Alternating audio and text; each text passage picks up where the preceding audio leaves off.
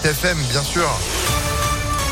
Et ce, 7 jours sur 7, entre 6h et 10h. Ce matin, pour l'info, vous allez tout savoir avec Valentin Bonjean. Bonjour. Bonjour à tous. Le retour du masque dans les écoles à la rentrée, c'est ce qui se profile en tout cas pour près de 61 départements français. Conséquence de la reprise épidémique, de nombreux territoires sont repassés au-dessus du seuil d'alerte des 50 cas pour 100 000 habitants. Dans le détail, ça concerne majoritairement les Outre-mer, les pays de la Loire, la Bretagne, le Sud-Est ou encore les frontières nord du pays.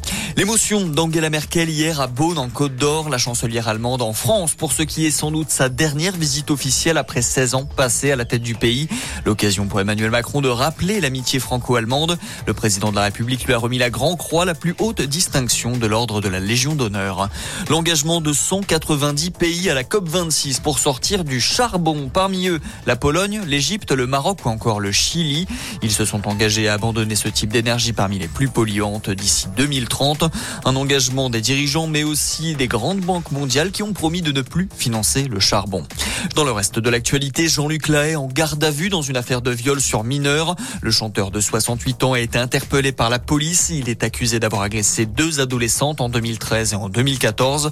Sa fille a également été placée en garde à vue. Elle est soupçonnée d'avoir fait pression sur les victimes.